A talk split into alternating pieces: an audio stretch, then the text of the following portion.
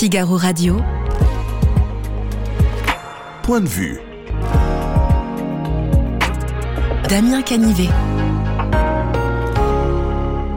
La mobilisation contre la réforme des retraites est-elle en train de prendre des proportions inattendues? Pourquoi brûle-t-on des drapeaux français au Burkina Faso? Et Louis de Funès, est-ce que vous pensez qu'il est vraiment immortel?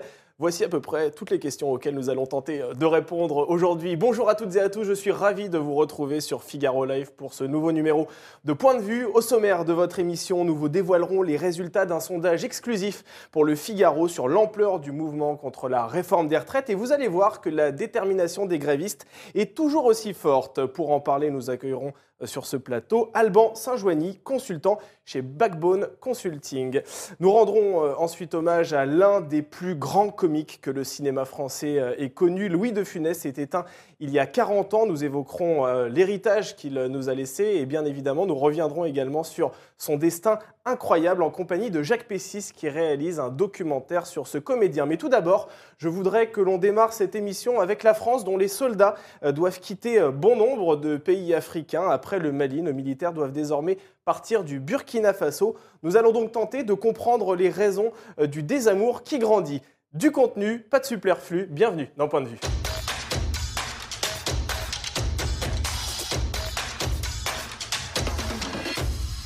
Bonjour Niagale Bagayoko. Bonjour. Bienvenue sur le plateau euh, de Point de vue. Vous êtes docteur en sciences politiques, président de l'African Security Sector Network. Et avec vous, on va donc parler euh, du Burkina Faso, car depuis maintenant 14 ans, ce pays euh, d'Afrique de l'Ouest héberge à peu près 400 forces spéciales françaises dans le cadre de l'opération Sabre. Et le 18 janvier dernier, eh bien, coup de théâtre, le, gouvernement burkinabé a demandé à la France de retirer ses troupes de son territoire. Les soldats ont donc moins d'un mois hein, pour, pour lever le camp. Déjà, pour quelles raisons ces hommes étaient-ils présents sur le territoire du Burkina Faso? Alors, je pense qu'il est très important euh, d'avoir euh, une perspective historique euh, sur le déploiement de ces forces spéciales, puisque c'est ce dont il s'agit, sur le territoire du Burkina Faso. En réalité, c'est à la fin des années 2000 que les groupes djihadistes et les enlèvements d'occidentaux, notamment, se sont multipliés dans la zone sahélienne. Et initialement, une première force a été installée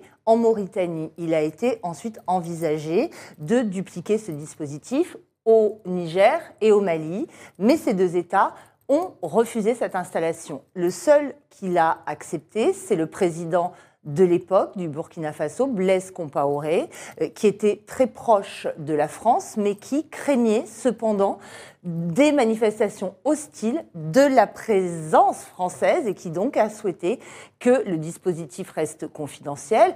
Par ailleurs, les forces spéciales opèrent de manière couverte, donc ce n'était pas un dispositif qui avait une grande publicité.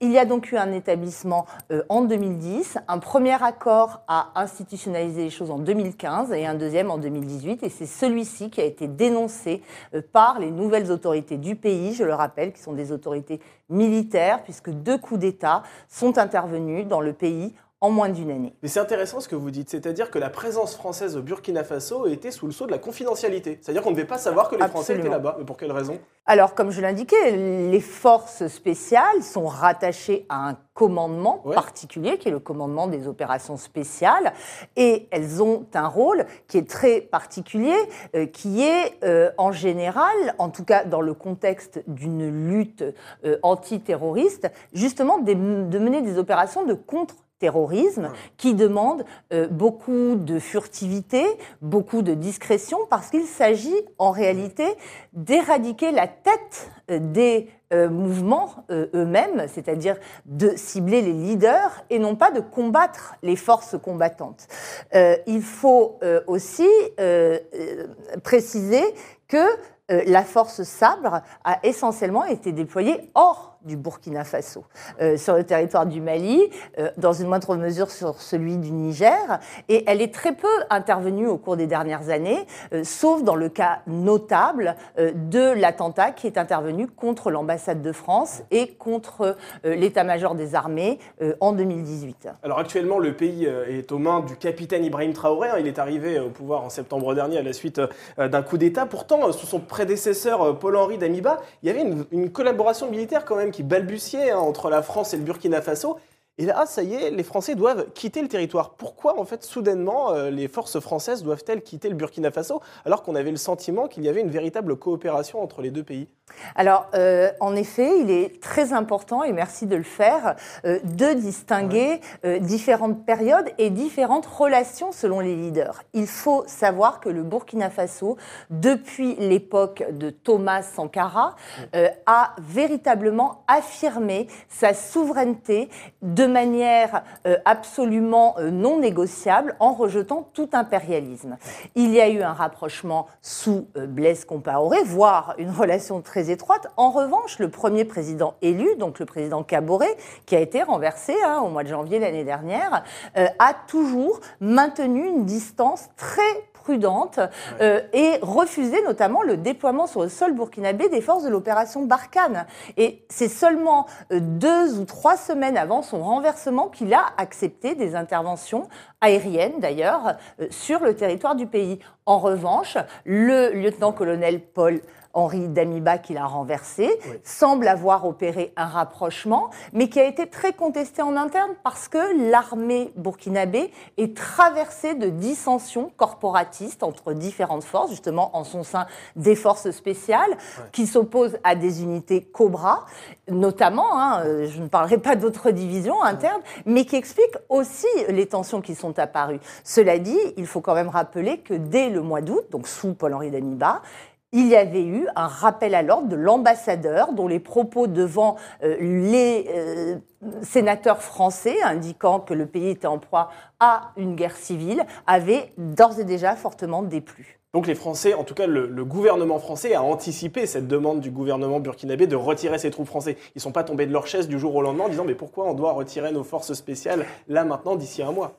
Il y avait beaucoup de signaux euh, qui étaient apparus. Le ministre des Armées, hein, Sébastien Lecornu, d'ailleurs, au mois de décembre, dans une interview au journal du dimanche, avait d'ailleurs indiqué que le retrait de euh, l'opération Sabre était faisait partie des options. En revanche, non. Les autorités françaises ont été prises de vitesse par les autorités burkinabées qui avaient envoyé une secrétaire d'État pour justement essayer de les empêcher de prendre cette décision, mais cela n'a pas fonctionné. Alors, le président de la transition du Burkina Faso veut chasser les groupes djihadistes de son territoire, c'est l'objectif. Alors il faut savoir qu'ils sont présents, je crois, au nord du pays et qu'ils occupent quand même 40% du territoire, hein, ce qui, ce qui n'est pas rien. Euh, c'est possible euh, sans l'aide des militaires français ou bien c'est irréalisable pour le président de, la transition du Burkina Faso alors, une fois de plus, les militaires français étaient très peu présents sur le sol Oui, c'est vrai, exactement. Donc ça, c'est Mais il y avait quand même cette opération de contre-terrorisme dans, oui, dans la région. Oui, mais qui intervenait à l'extérieur du Burkina. Mais en tout cas, je parle du territoire du Burkina.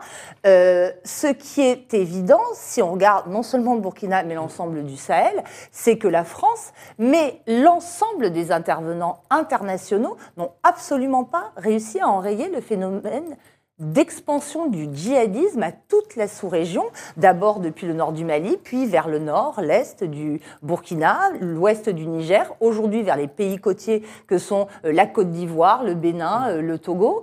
Donc une progression euh, que les partenaires internationaux ne parviennent pas à contrer, y compris ceux dont on parle le plus aujourd'hui, les Russes, puisqu'on s'aperçoit qu'on qu'on est face en réalité non pas à des terroristes, comme on a trop volontiers voulu le dire, mais à des insurrections extrêmement ancrées localement qui s'appuient sur des modèles euh, politiques alternatifs à ceux incarnés par les États euh, actuels de la zone. Alors justement, avant d'aborder la Russie, c'est très intéressant. Ce qui se passe au Burkina Faso nous rappelle étrangement ce qui s'est passé il y a quelques mois au Mali, à l'été dernier, hein, lorsque les soldats français de l'opération Barkhane ont dû également euh, quitter le pays. Est-ce qu'on peut comparer ces deux situations, celle du Burkina Faso et celle du Mali, ou bien ça n'a strictement rien à voir? Alors, il y a évidemment beaucoup de similarités qu'on ne peut absolument pas nier, mais je pense qu'en tout cas à ce stade, la relation diplomatique est beaucoup moins détériorée entre le Burkina Faso et la France qu'elle ne l'a été et qu'elle l'est toujours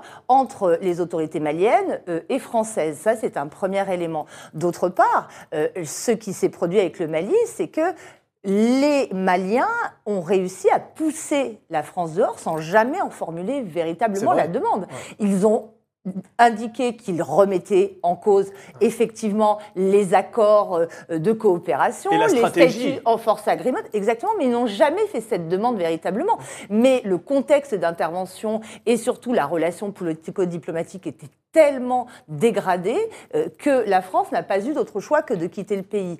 Mais ce qui est certain, c'est que dans les deux environnements, il y a eu une très forte pression des opinions publiques. Et à mon avis, c'est cet élément qui est absolument Il ne faut pas oublier qu'au Mali, comme euh, au Burkina, on a affaire euh, à des autorités militaires qui ont renversé, là aussi, les autorités civiles euh, qui avaient été démocratiquement désignées et qui créent aussi, qui fondent leur légitimité sur un discours qui remet en cause toute influence, ingérence étrangère, à commencer par celle de la France et qui trouve un très fort écho auprès des opinions publiques nationales. Et alors le point commun aussi de ces deux nations, le, le Mali d'un côté et le Burkina Faso de l'autre, c'est la Russie. La Russie qui parvient à, à s'inviter sur ces deux territoires, au point même d'ailleurs de, de chasser la France. Pour quelles raisons ces deux pays ont-ils fini par céder aux sirènes du Kremlin? Comment vous l'expliquez? Alors justement, là encore, il faut différencier les deux pays parce que le Mali a Ouais. une tradition très ancienne de coopération avec l'ex-Union soviétique.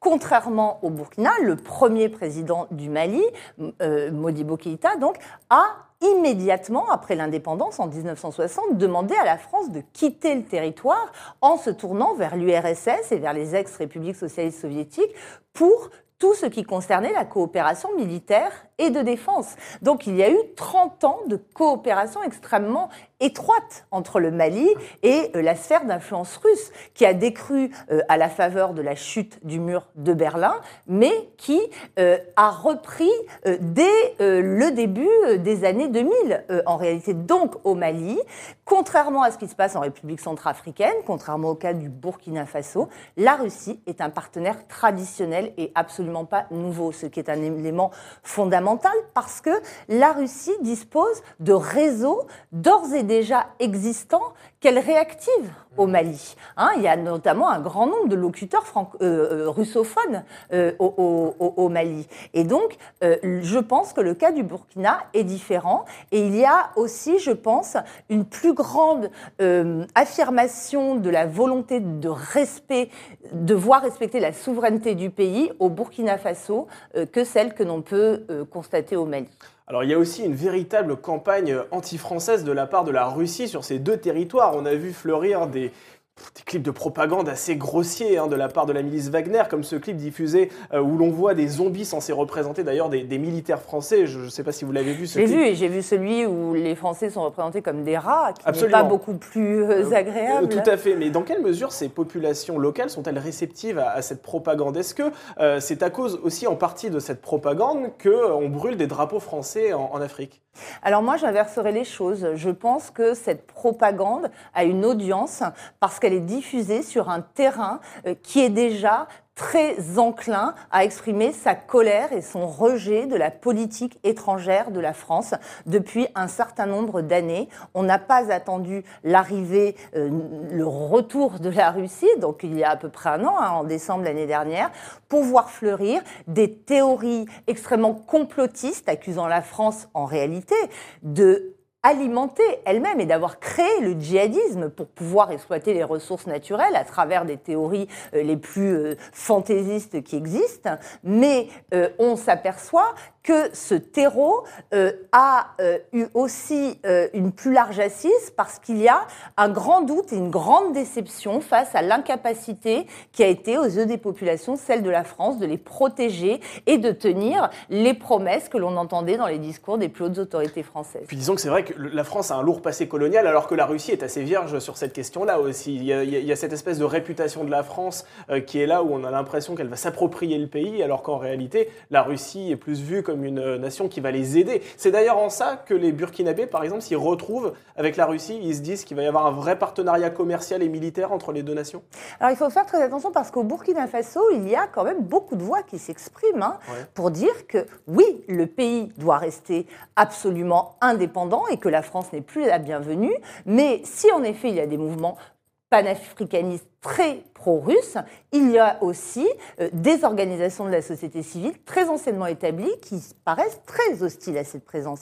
Il faut aussi écouter euh, les, autorités et les opinions publiques africaines et ne pas toujours voir d'un côté la main de la France, c'est le cas des panafricanistes, et de l'autre celle de la Russie, parce que ça laisse entendre que les populations africaines sont infantiles en fait et sont systématiquement euh, manipulées. Si vous les écoutez, elles vous disent nos Wagner à nous, ce sont les VDP. Les VDP, ce sont les volontaires pour la défense de la patrie. Ce sont des milices euh, communautaires, souvent, en tout cas populaires, qui ont été mises sur pied par les populations elles-mêmes et qui représentent aujourd'hui quasiment 100 000 hommes.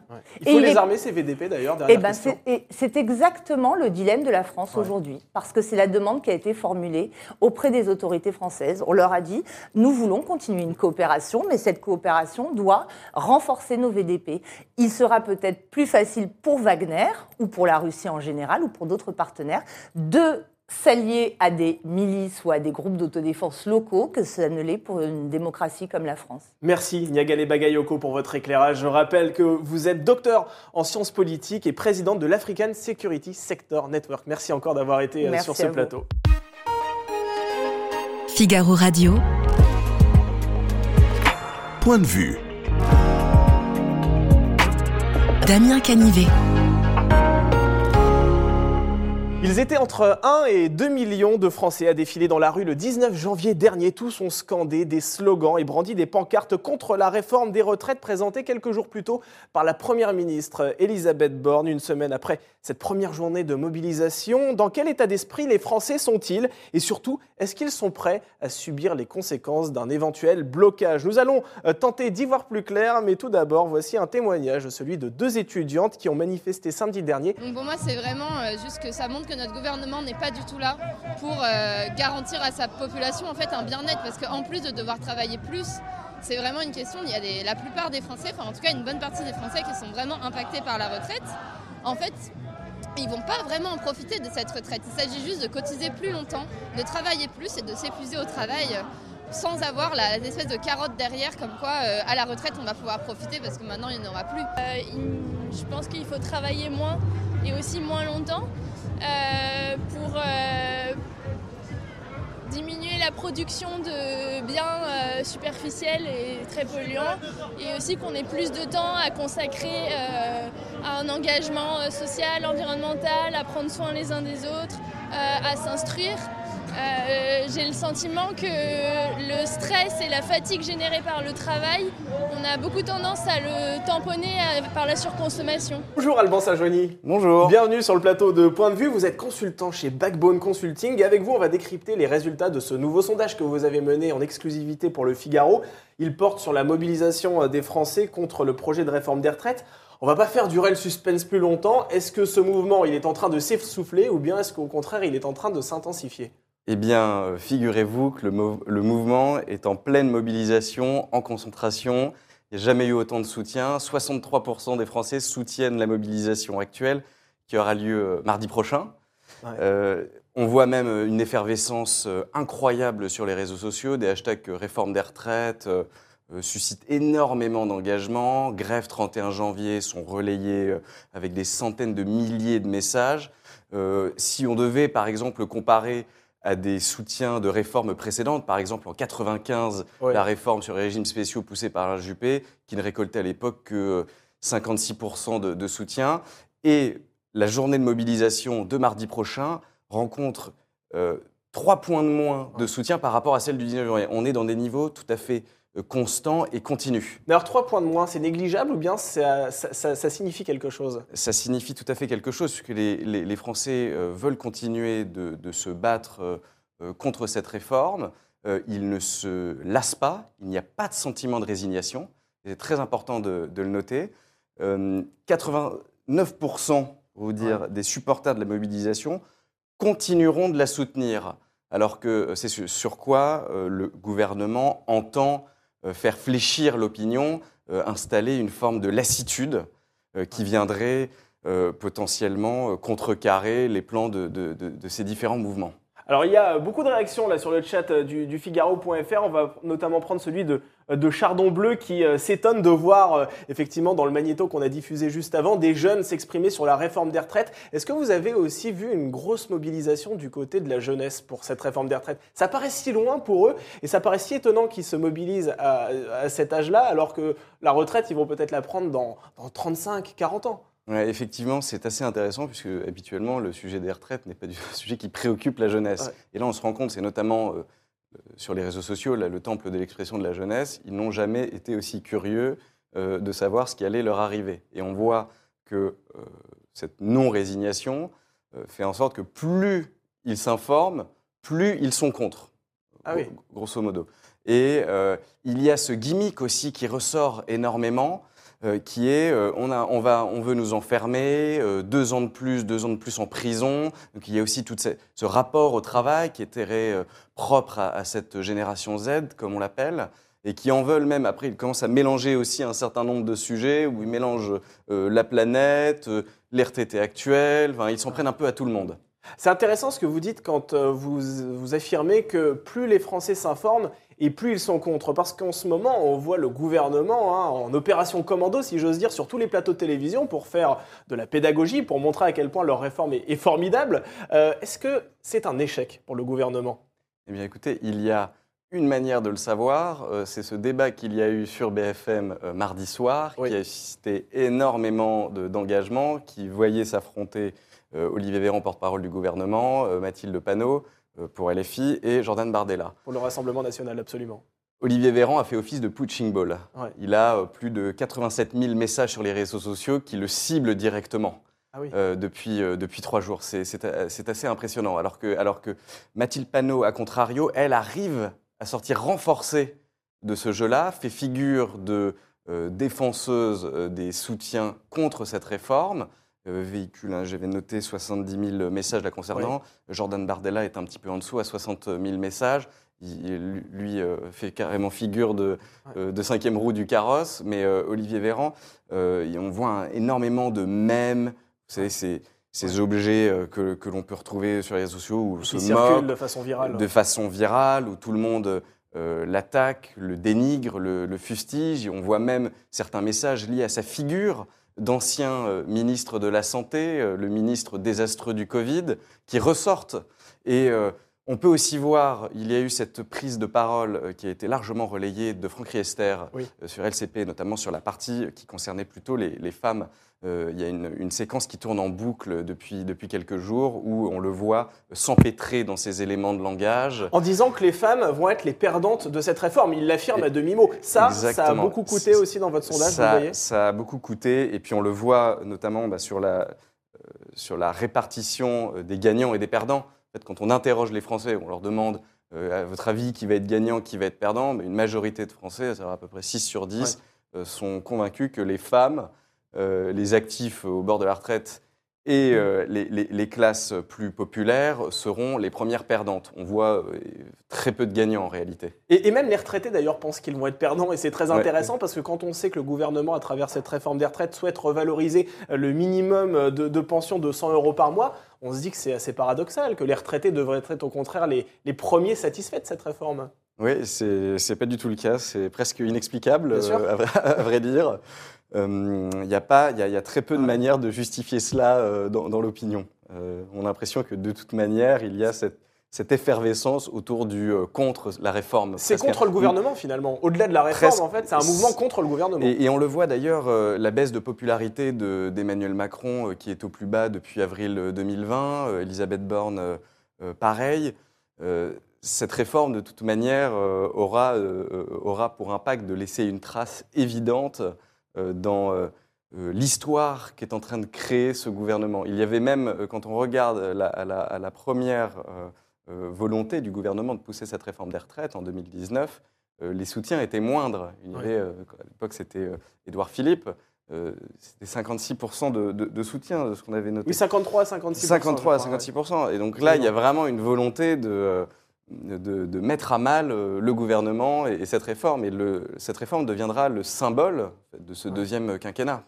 Et comment vous l'expliquez effectivement que euh, le- les Français éprouvent plus de sympathie pour la mobilisation actuelle que celle de 95 dont vous avez parlé et celle en même temps de, de 2019 Parce qu'en 95, il y avait également énormément de monde dans la rue. Euh, il y avait aussi cette effervescence que vous aviez euh, tout à l'heure notée à juste titre. Aujourd'hui, on se rend compte que le niveau de, sympathie que les Français éprouvent à l'égard de cette mobilisation atteint des records. Comment vous l'expliquez?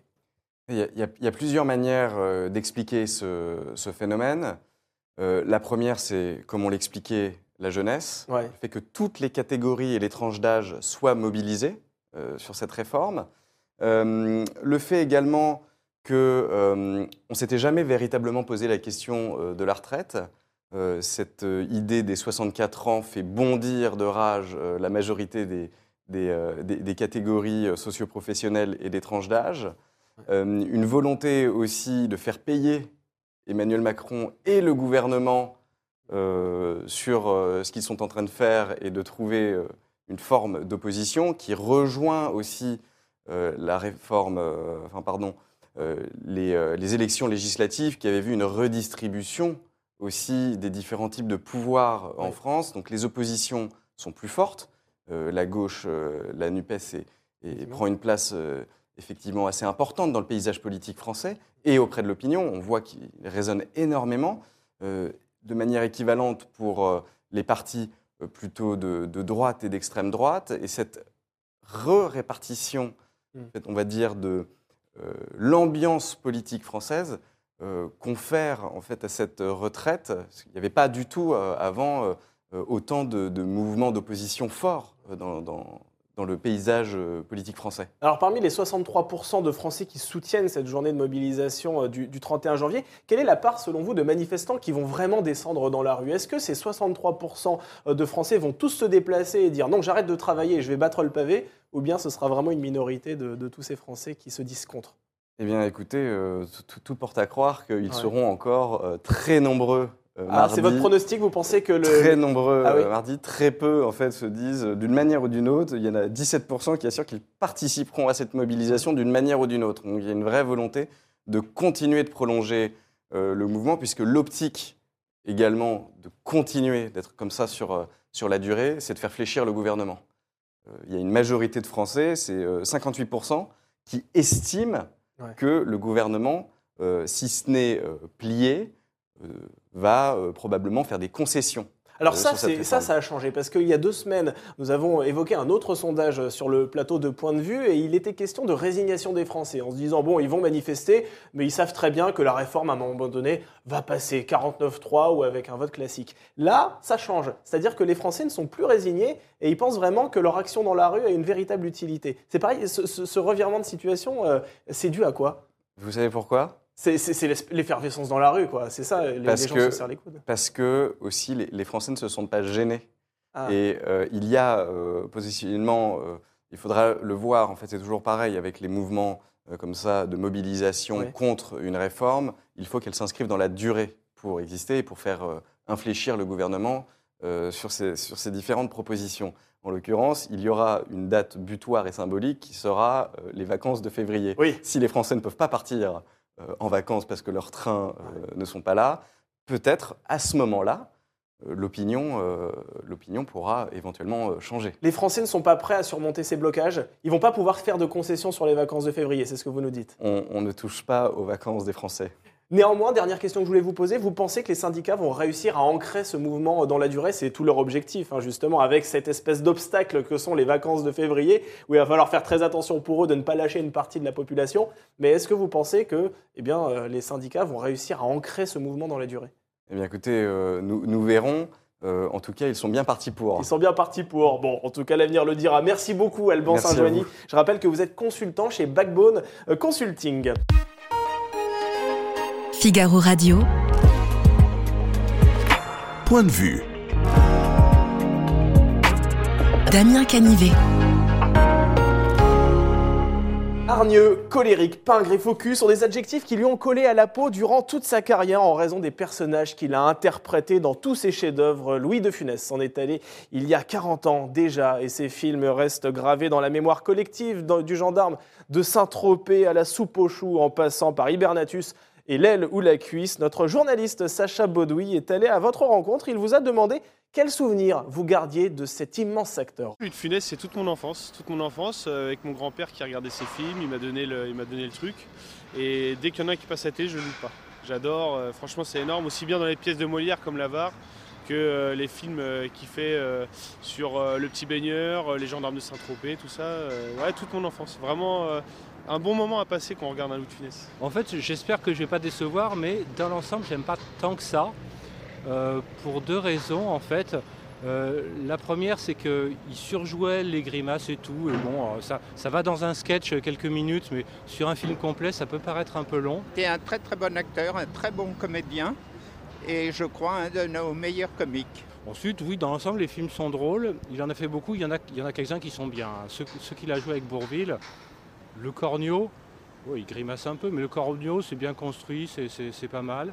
Bonjour Jacques Pessis. Bonjour Damien. Vous co-réalisez le documentaire intitulé Louis de Funès, le rire éternel. Ce sera diffusé ce jeudi en première partie de soirée sur la chaîne euh, Comédie Plus. Alors c'est un hommage extraordinaire, je dois le dire, parce que j'ai vu le film, j'ai eu cette chance-là.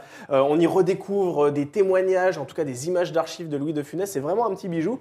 Déjà, la première question que j'avais envie de vous poser, est-ce qu'il vous manque Louis de Funès? Bah, évidemment, il nous manque parce que c'est un, un homme. J'ai eu la chance de le connaître. Mais oui, justement, c'est un, un homme unique, à la fois sérieux et drôle. Ouais. Et il y a des moments, quand on l'interviewait, il était hyper sérieux. Puis après, euh, il se détendait et on rigolait beaucoup. Et il, il manque aussi parce que je pense qu'il il est le maître d'une génération d'humoristes, de comédiens, et qu'il savait travailler avec précision. Et la précision, le travail de De Funès sur chaque gag est un, est un exemple qu'il faudrait suivre et qu'on ne suit pas toujours aujourd'hui. Mais dans quel contexte vous l'avez rencontré, Louis de Funès? Parce que je suis journaliste comme vous et que je l'ai interviewé plusieurs fois, qu'il a accepté, ce qui était rare, et qu'on a fait des émissions de radio ensemble dans les années 80. Il paraît qu'il n'était pas forcément facile à interviewer, Louis de Funès. C'est quelqu'un qui était assez réservé et qui n'aimait pas forcément d'ailleurs l'exercice de la promotion. Il détestait la promotion, d'abord parce que dans- à ses débuts, il avait été très critiqué par la presse et ça l'avait traumatisé. Et ensuite, c'était quelqu'un qui n'avait pas envie de parler de, de- de lui, il préférait toujours parler de l'avenir et de ses films. Mais euh, quand on sympathisait, ça se passait plutôt bien. Euh, c'était pas non plus un grand bavard, mais il racontait des choses quand il avait envie de les raconter. Et c'était toujours passionnant parce qu'on se rendait compte de la vie extraordinaire qu'il avait eue, dans les difficultés comme dans le succès. Alors comment vous expliquez que 40 ans après sa mort, il soit toujours aussi présent dans la mémoire collective? On a l'impression que Louis de Funès, même décédé malheureusement aujourd'hui, il n'a pris aucune ride. Comment expliquez-vous que la jeune génération découvre avec plaisir de Funès? Incroyable. Tout, tout simplement parce que c'est d'abord c'est un excellent comédien. Mm. Il a un personnage extraordinaire. Il a un, un- il a un talent de, de travailler chaque scène. Chaque scène de De Funès, que ce soit dans le Cornio, dans ses premiers films, est un bijou parce que ça représente des semaines de travail. Il m'avait un jour expliqué qu'il il était capable de passer des journées sur un changement de porte pour, pour, voir, pour aller jusqu'au bout du gag. Il faisait des, il tournait quelquefois 20 prises d'une même scène jusqu'à ce que ce soit parfait. Il disait ben, on arrête, je reviens demain.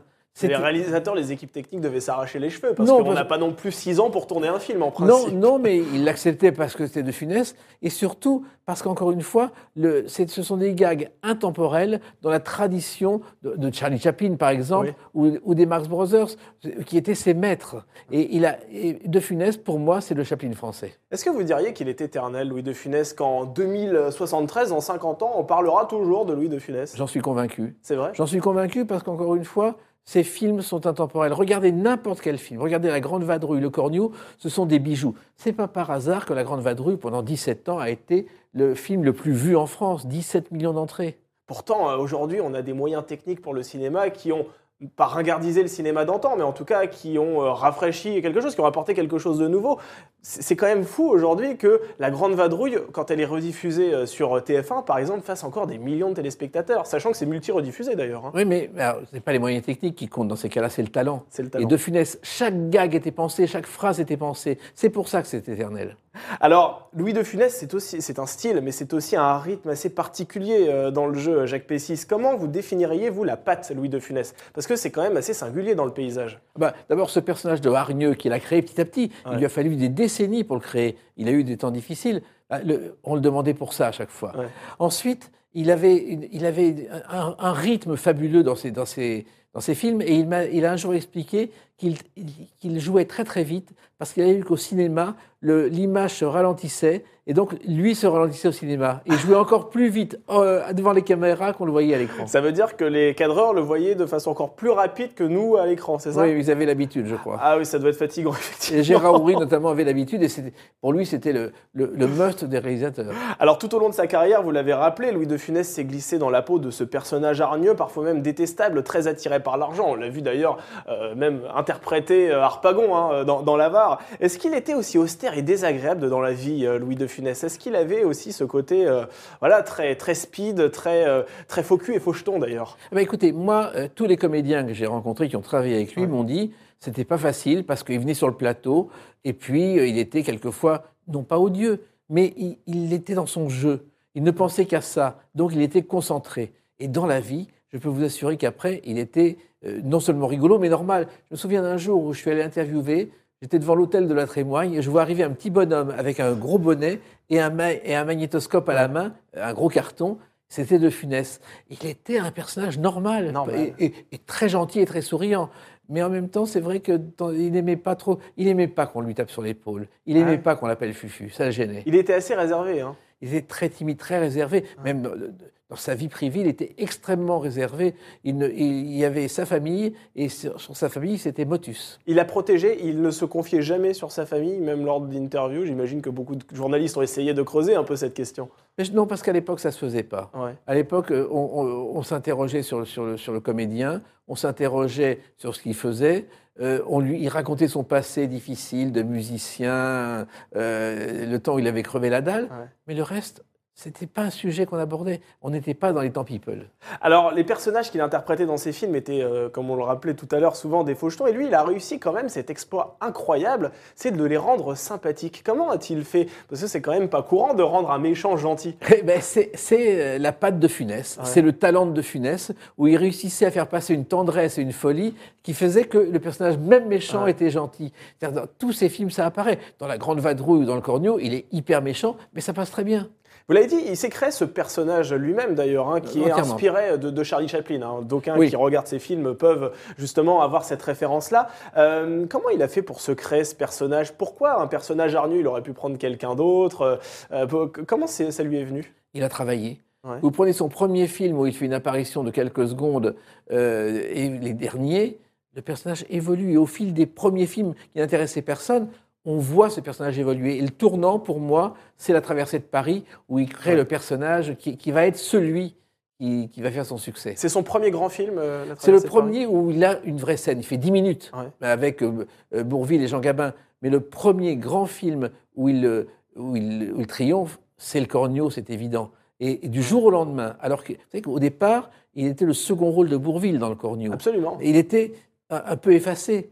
Et puis le Cornio va être un tel succès que la carrière de De Funès, après 20 ans de travail, va vraiment démarrer. Mais alors, comment l'a-t-il pris euh, Bourville à l'époque? Parce qu'il s'est fait quelque part, pas voler la vedette par Louis de Funès, mais c'est quand même devenu lui, lui la tête d'affiche euh, de, de ce film. Est-ce qu'il y avait une rivalité entre les deux comédiens? Pas du tout. C'est-à-dire que je suis convaincu, et, et j'en ai un jour parlé avec les enfants de Bourville, il n'y avait pas plus gentil que Bourville, plus modeste que Bourville. Ouais. Ils s'en fichaient euh, de, de Funès. C'était un duo, pour moi, de Funès-Bourville, c'est le duo le comique le plus fort de, de ces 50 dernières années. Et il y avait une complicité, ils se faisaient rire tous les deux. Ouais. En même temps, je ne suis pas sûr qu'ils se fréquentaient dans la vie. Ils se retrouvaient sur les plateaux, mais chacun avait sa vie. Bourville était timide avec sa vie et De Funès de l'autre côté. Mais il avait des ennemis malgré tout, Louis de Funès, euh, où euh, tout le monde l'adorait, il faisait l'unanimité autour de lui? Il n'avait pas des ennemis. Il avait des gens qu'il craignait. Quand Ouais. il travaillait très fort, mais en même temps, on le respectait. C'était le grand de Funès. Les premières années, on s'en fichait. Il, Ouais. il faisait des panouilles, des choses comme ça. Mais quand il est devenu le grand de Funès, non, il n'a pas eu d'ennemis parce que justement, il était le plus fort et on, on respectait son travail. Alors tous les observateurs et ses pairs reconnaissent la précision euh, du jeu de Louis de Funès, qui est absolument incroyable, cette musicalité hors norme qu'il y avait euh, dans toutes ces scènes. Est-ce que c'est un don, euh, ça, ou vraiment le fruit d'un travail acharné? Le fruit d'un travail plus qu'acharné, des nuits entières à peaufiner chaque gag, à transformer un scénario. Il y a des scénarios qui arrivaient euh, sur le plateau, il le transformait du jour au lendemain pour ajouter des gags. Et la musicalité, c'est quand même parce qu'il était pianiste. Ah oui. Il a été pianiste de bar pour non pas vivre, mais survivre pendant des années. Il a appris, il a été un autodidacte de la musique, et ça lui a permis de donner du rythme à ses scènes. Il avait une oreille absolue, euh, Louis de Funès. euh, je, ne sais pas. Je ne sais pas, c'est ce qu'on dit. Il n'en a jamais parlé. Mais surtout, il était capable de jouer d'instinct 200 morceaux sans problème. À s'en faire saigner les doigts d'ailleurs, parce qu'il a joué des nuits entières, c'est ce qui est euh, raconté dans votre documentaire, dans oui. des cabarets où euh, de, de 5h du matin à 17h le lendemain, il, il- il faisait du piano non-stop. Pour l'équivalent de 50 euros d'aujourd'hui. Mais mais crevé de faim, il fallait bien faire Ouais. quelque chose. Vous savez que quand il a été engagé pour la première fois dans un, dans un piano-bar, il a certifié qu'il avait le conservatoire, le prix de conservatoire. Il n'avait rien du tout. Ah oui, il avait Et ça a marché. C'est une petite escroquerie alors, Jacques Pessis, on Oui, peut le dire mais comme le- c'est- il en a fait d'autres, le personnage. Alors justement, c'est dingue, il y pensait la nuit, vous dites, à son jeu Oui. d'acteur. Il se reposait jamais, Louis de Funès, il avait jamais un moment où il pensait à autre chose que son métier d'acteur? Je pense que la seule chose qui, le, qui, le- qui lui faisait penser à autre chose, c'était le jardin, sa passion des Ah jardins. oui, il jardinait beaucoup. Ah, ça, c'était sa passion, c'était sa détente. Mais sinon, jour et nuit, il travaillait. Euh, dès qu'un film sortait, il était tellement angoissé qu'il appelait sa famille pour savoir si ça allait. Il allait dans les salles de cinéma incognito, au fond de la salle, pour voir, pour écouter le public rire. Et Ah, c'est de la mégalomanie ça, non, non, non, non, c'est pour vérifier. Pas du tout. Il, il se cachait. Il voulait vérifier que ce qu'il avait fait faisait rire le public. Ah. C'est du professionnalisme. Et je suis même persuadé, et ses proches me l'ont dit, que c'est une telle angoisse qu'il n'est pas mort d'une crise cardiaque. Il est mort d'angoisse. Alors justement, ce sera intéressant, on va revenir justement sur, sur les circonstances de son décès. C'est vrai qu'on se rend compte que les grands films auxquels euh, il a participé et qui sont entrés au panthéon du cinéma français reposent essentiellement sur lui, à tel point que c'est lui-même, paraît-il, qui dirigeait euh, les, les acteurs, alors que normalement, euh, c'est plutôt le réalisateur. Ça devait crisper un petit peu les équipes techniques aussi, ça, ce genre de, de, de- de- de comportement, non? Non, parce que d'abord, il y avait les films auxquels il participait et il ne pouvait rien faire au Ouais. début. Puis après, quand il a connu Gérard Houry, il proposait à Gérard Houry des gags supplémentaires. Et Houry, qui riait comme un fou, les acceptait. Ensuite, Jean Giraud, avec qui il était complice, était heureux que De Funès apporte sa pierre à, à- à son film. C'est toujours un film de Jean Giraud, jamais de De Funès. Ah oui. Simplement, il apportait sa pierre, ses gags supplémentaires qui enrichissaient le film. Alors, euh, Gérard Houry, vous l'avez cité, on lui doit euh, Le Cornio, La Grande Vadrouille, La Folie des Grandeurs, Les Aventures de Rabbi Jacob, hein, que des chefs-d'œuvre. Euh, quelle relation Louis de Funès avait-il avec ce réalisateur? C'est vraiment grâce à Gérard Houry que son talent a été le plus exploité. hein, Exactement, et il le considère comme, un- comme son maître, un ami, il l'admirait beaucoup. Et c'était réciproque. C'était une véritable complicité de tous les réalisateurs avec lesquels il a travaillé. C'est vraiment Houry qu'il préférait. Est-ce que c'était son ami, Gérard Houry, ou c'était simplement un- un- une sorte, effectivement, une, relation très professionnelle, très étroite euh, sur le plan professionnel, mais on s'en on s'en cantonnait à ça? Je, je pense qu'il y avait une amitié, Ouais. mais elle ne transparaît pas parce que quand on voit les interviews de De Funès et Houry ensemble, euh, le félicite et De Funès est très modeste. C'est vrai que c'est cette retenue dont parlait De Funès. Ouais. Qui était son ami? On ne le savait pas et je crois qu'il n'avait pas envie de le dire. Il Mais je suis sûr qu'il en avait. Ah si, il y avait Galabru. Ah, Avec Galabru, ils riaient comme un fou. Ouais. Ils improvisaient totalement. Et dès que Galabru était là, c'était à qui ferait rire l'autre. Et j'ai vu ça, une j'ai assisté un jour à une scène de ce genre. Je veux dire que c'était pas triste. En personne, c'est ça? Ah oui, non, mais bien sûr, mais Ouais. c'était à qui ferait le numéro le plus fou. Alors, je vous ai cité des succès qui sont multi-rediffusés aujourd'hui à la télévision, mais est-ce que le succès a tout de suite frappé à la porte de Louis de Funès ou ça a été, ça arrivait assez tard quand même? Son premier film date de 1951 et le succès date de 1965. Ah ouais Et il a fait un nombre de panouilles incroyables, de troisième rôle. Ces films qui sont ressortis sous d'autres titres avec en, vit- en- en tête d'affiche Louis de Funès en DVD. Alors, qu'il passe sur un passage piéton en Bah, il fait, il fait cinq minutes, voilà. Donc, ou trois minutes. Non, non, mais il a, il a fait, pour vivre, pas mal de films, mais à chaque fois, il a porté sa patte. Mm. Parce qu'il avait un maître, Robert Derry aussi. Robert Derry, c'est les Branquignoles. Quand il a vu les Branquignoles, qu'on a totalement oublié aujourd'hui, et qui était le spectacle préféré de la reine d'Angleterre, il ne faut pas l'oublier, qui a été récompensé par sept awards aux États-Unis, il a dit c'est ça que j'aime. Et il a appris de Robert Derry, avec qui il a travaillé, la précision. Le petit baigneur, La Belle Américaine, il est dedans, il a des rôles importants, et à chaque fois, il apporte sa patte. Et à chaque fois, il apporte sa patte, effectivement. Alors, c'est vrai que Louis de Funès, il avait une palette de jeux, enfin une palette de couleurs, en tout cas, assez restreinte. C'est vrai qu'il n'a jamais joué euh, autre chose que ce personnage un peu bourru, euh, cruel, mais ô combien euh, comique. hein. Il n'a pas fait de rôle dramatique, contrairement à des Fernandel ou, même Bourville. Co- comment, ça s'explique? Il n'a jamais eu envie d'aller voir un petit peu ailleurs. C'est vrai qu'on on, parle souvent avec des comédiens qui sont comiques et ils rêvent tous de jouer un rôle dramatique assez grave, un- pourquoi pas un serial killer. Louis de Funès, il n'a jamais voulu faire ça. Alors, il était très clair là-dessus, jamais de dramatique, Ouais. j'ai assez de choses à faire dans le comique. Mais avec un personnage de hargneux qu'on Ouais. lui demandait à chaque fois. Donc, il, il- il peaufinait ce personnage, et ça marchait très bien. Pourquoi aller ailleurs? Ouais, et le cinéma d'ailleurs ne voulait pas spécialement le mettre dans d'autres rôles. Ah bah, il voulait pas. Il y a eu, il a- son, son- son rêve, c'était L'Avare, qui a été un de ses derniers films, Ah oui. où, où là, il, là il, il rêvait de Molière depuis toujours, il l'a fait. Et il l'a fait en- avec la patte de Funès. Avec la patte de Funès. Mais ça n'avait pas très bien marché, je crois, hein, euh, ce film. Ça n'a pas très bien marché parce que les gens ne s'attendaient pas à voir de Funès dans L'Avare, mais aujourd'hui, ce film est, con- est considéré comme culte. Et est-ce que ça le blesse, Louis de Funès, quand, il y a pas un, un- quand un film ne devient pas culte comme ceux que je vous ai cités tout à l'heure, La Grande Vadrouille, euh, Hibernatus euh, Alors, d'abord, ça- ça ne- il n'en parlait jamais, mais effectivement, il voulait que ça marche, puisqu'il faisait tout pour ça. Le seul moment où il a été vraiment traumatisé, c'est après sa crise cardiaque, Ouais. où il a pensé qu'il ne tournerait plus. Et ça, plutôt que qu'un film marche ou non, ne plus tourner, c'était un drame pour lui. Pour quelle raison a-t-il pensé qu'il ne tournerait plus à cause de sa crise cardiaque? Parce qu'on ne voulait plus assurer. Ah. Une crise cardiaque très grave, aucun assureur ne voulait, ne voulait assurer de Funès pour un film. Donc aucun producteur ne pouvait le prendre, sauf Christian Fechner, qui a cru en lui et qui a eu le courage d'engager de Funès sans les assurances. Mais je me souviens, moi, du tournage de L'aile ou la cuisse, où il y avait carrément bah, un médecin euh, sur le plateau en permanence Ouais. en cas d'incident. C'était à quelle période ça? 1976. 1976. Alors, 75-76. C'est vrai qu'en 40 ans, euh, depuis euh, son décès, de nombreux acteurs ont, ont émergé. Qu- quel est l'acteur que l'on pourrait aujourd'hui qualifier d'héritier de Louis de Funès aujourd'hui? Est-ce qu'il y en a un déjà? Alors, de Funès, exactement, non. Ouais. Mais des, des- des- des palettes proches de De Funès, euh, il y a eu Christian Clavier, bien sûr. Ouais. Il y a euh, François-Xavier de Maison. Qui intervient dans votre documentaire Voilà. il y, a, il y a Danny Boone aussi, qui a un côté de Funès à certains moments. Ouais. Ce sont des maîtres. Euh, ce- C'est un maître, ce sont des disciples. Mais un De Funès, avec la précision qu'il a, je ne pense, je pense pas qu'il y en ait aujourd'hui. Il y a aussi des femmes d'ailleurs qui se sont inspirées quelque part de, de Louis de Funès. Bah, évidemment, euh, la dernière en date que j'ai eue dans le film, c'est Valérie Bonneton qui, Ouais. le, qui le reconnaît, mais il y en a eu d'autres.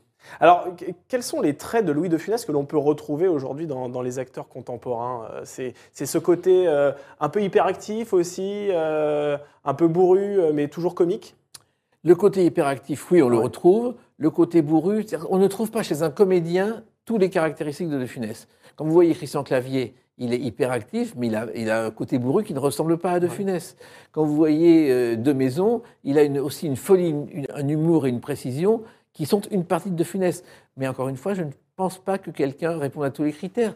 De Funès, il est unique et c'est pour ça qu'il est éternel. Et est-ce que De Funès est, entre guillemets, l'héritier de Charlie Chaplin Si je dois vous poser la question dans ce sens-là? Non, c'est-à-dire que je pense qu'il s'est inspiré de Charlie Chaplin et de quelques autres, mais il a créé son univers à lui. Il a créé son propre univers. Alors Louis de Funès, vous en avez parlé tout à l'heure, est décédé le 27 janvier 1983 à l'âge de, de 68 ans. C'est la raison pour laquelle aujourd'hui on célèbre voilà, son, son 40e anniversaire de, de- de décès. Qu'est-ce qui s'est passé ce jour-là?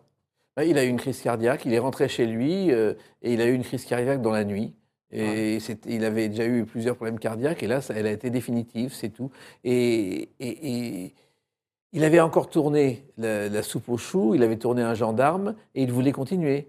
Mais il était très fatigué et je sais qu'un euh, je sais qu'un soir, il monte euh, dormir et il ne s'est pas réveillé. Il ne s'est pas réveillé. Comment vous l'avez appris, la mort de Louis de Funès? Par la radio le matin. Et vous avez réagi comment à ce moment-là? Ben, euh, une grande tristesse comme tout le monde. Euh, pas une surprise parce qu'on savait qu'il était malade, mais une grande tristesse. Et à ce moment-là, le pays, la France entière, elle réagit comment lorsqu'elle apprend le décès de Louis de Funès, cet immense acteur? Ben, ça a été ben, les hommages habituels. Euh, Ouais. Il n'y avait, pas- il y avait que trois chaînes de télévision à l'époque, trois radios, donc elles ont euh, évoqué le sujet, mais il n'y avait pas euh, 200 chaînes pour lui rendre hommage. Est-ce qu'il était prévu que Louis de Funès tourne dans d'autres films? Est-ce qu'il était prévu que d'autres films soient tournés euh, après Enfin, qu'il avait, avant de mourir, euh, signé d'autres contrats? Non, mais il avait des projets.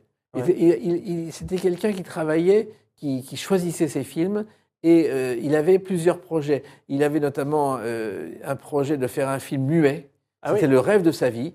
Et il travaillait dessus quelque temps avant de mourir, mais un film totalement muet et gestuel. Il adorait d'ailleurs le cinéma muet. Il regrette même que d'ailleurs la parole soit arrivée, euh, parce Bien que sûr. euh, la parole c'est euh, quelque chose pour- qui facilite la tâche d'un acteur quelque part. Mais si vous voyez les films de De Funès, c'est du gestuel avant la parole. Absolument. Oui, c'est ça, parce qu'on dit il grimace, mais il grimace pas en Il n'a réalité. jamais grimacé. Il grimace Il pas. le disait lui-même, Ouais. c'était des mimiques, c'était pour un personnage, mais il n'a jamais grimacé, il refuse ce terme. Comme il refuse le terme de gag. Pour lui, ce n'est pas un bon terme. Ça, c'est la réponse de Jacques Pessis à tous les gens qu'on a interviewés tout à l'heure dans la rue qui disent Ouais, il grimaçait un peu. euh, Ah oui, non, mais de il l'a a- toujours démenti et il l'a dit haut et fort. Il savait qu'on disait ça, mais il le refusait. Allez, une dernière question, Jacques Pessis. Au-delà de l'héritage artistique, est-ce que Louis de Funès laisse beaucoup d'argent derrière lui aussi? Parce que c'est une question qu'on est en droit de se poser. C'est un acteur à succès. On sait que les acteurs gagnent généralement de l'argent. Euh, est-ce qu'il était à la tête d'un empire, Louis de Non, Funès? il gagnait très bien sa vie. On n'est pas à l'époque d'aujourd'hui non plus. Il y avait à peine les DVD, il n'y avait pas de ce genre de choses. Il a crevé de faim pendant des années, Ah oui. pendant 20 ans, pendant 30 ans. C'est-à-dire qu'il n'avait pas de quoi manger certains jours pour nourrir sa première femme. Ouais. Donc, non seulement euh, il, a, il a très bien gagné sa vie, il a économisé, mais il vivait normalement avec un patrimoine euh, euh, intéressant. Mais c'est pas non plus un milliardaire qui s'est. Il n'était pas producteur de ses films, il était comédien. Il vivait normalement parce qu'il avait ce côté harpagon aussi. Oui, alors ça, petit c'est ça. Terrible. Il aimait l'argent. Ouais. Il aimait l'argent parce qu'il en avait manqué. C'est ça. C'est pas exactement la même chose. Absolument. Ben, merci beaucoup, euh, Jacques Pessis, Merci, d'avoir accepté euh, notre invitation ici sur le plateau de Point de Vue. Je rappelle que vous co-réalisez le documentaire Louis de Funès, Le Rire éternel. Donc, c'est diffusé ce jeudi en première partie de soirée sur la chaîne Comédie Plus. Exactement. Merci à vous d'avoir accepté euh, notre invitation.